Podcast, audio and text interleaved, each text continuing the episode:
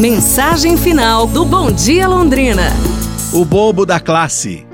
O Fusquinha do inspetor não quer acabar de chegar aos 500 metros da escola rural para onde ele se dirige. Aquele Fusca começou a ratear e ratear, atravessou aos pulos a pontinha do Ribeirão e parou numa pequena ladeira. O dono daquele carro olhou para os ponteiros do painel, a gasolina era suficiente. Não era esse o problema então. Mais uma tentativa. E o carro não ligava. Aquele inspetor saiu então do carro, bravo, ergueu o capô, apertou ali, apertou aqui, mexeu, fuçou, só para fazer alguma coisa e ver se o carro pegava.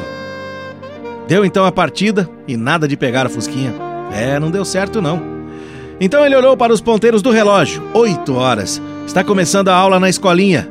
Ele abriu então novamente o capô, ficava olhando, olhava para aquele monte de fios, peças, já se sentindo humilhado e também impotente porque não conseguia fazer nada. Foi então quando ele viu e ouviu a voz de uma criança que dizia: É o cabo da vela. Era um menino de seus oito anos no máximo, pé no chão, camiseta toda remendada, bolsa escolar ali a tiracolo. Aquele menino se aproximava do carro sem que o inspetor percebesse. Ele então pediu licença, se inclinou sobre o motor, tirou a vela, deu uma limpada cuidadosamente e colocou a vela no local de, de novo, dizendo com segurança, como quem sabia o que estava fazendo: Pode dar partida agora. Aquele homem sacudiu a cabeça assim como quem não acreditava, mas resolveu experimentar.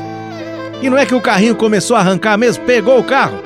Satisfeito, o menino já ia saindo quando o homem o chamou: Ei, ei menino, obrigado. Mas ó, é hora de começar a aula, você não vai na aula não? Ah, a minha professora me dispensou porque hoje, hoje vai chegar um inspetor. Sim, mas o que, que tem a ver uma coisa com a outra? Perguntou o inspetor.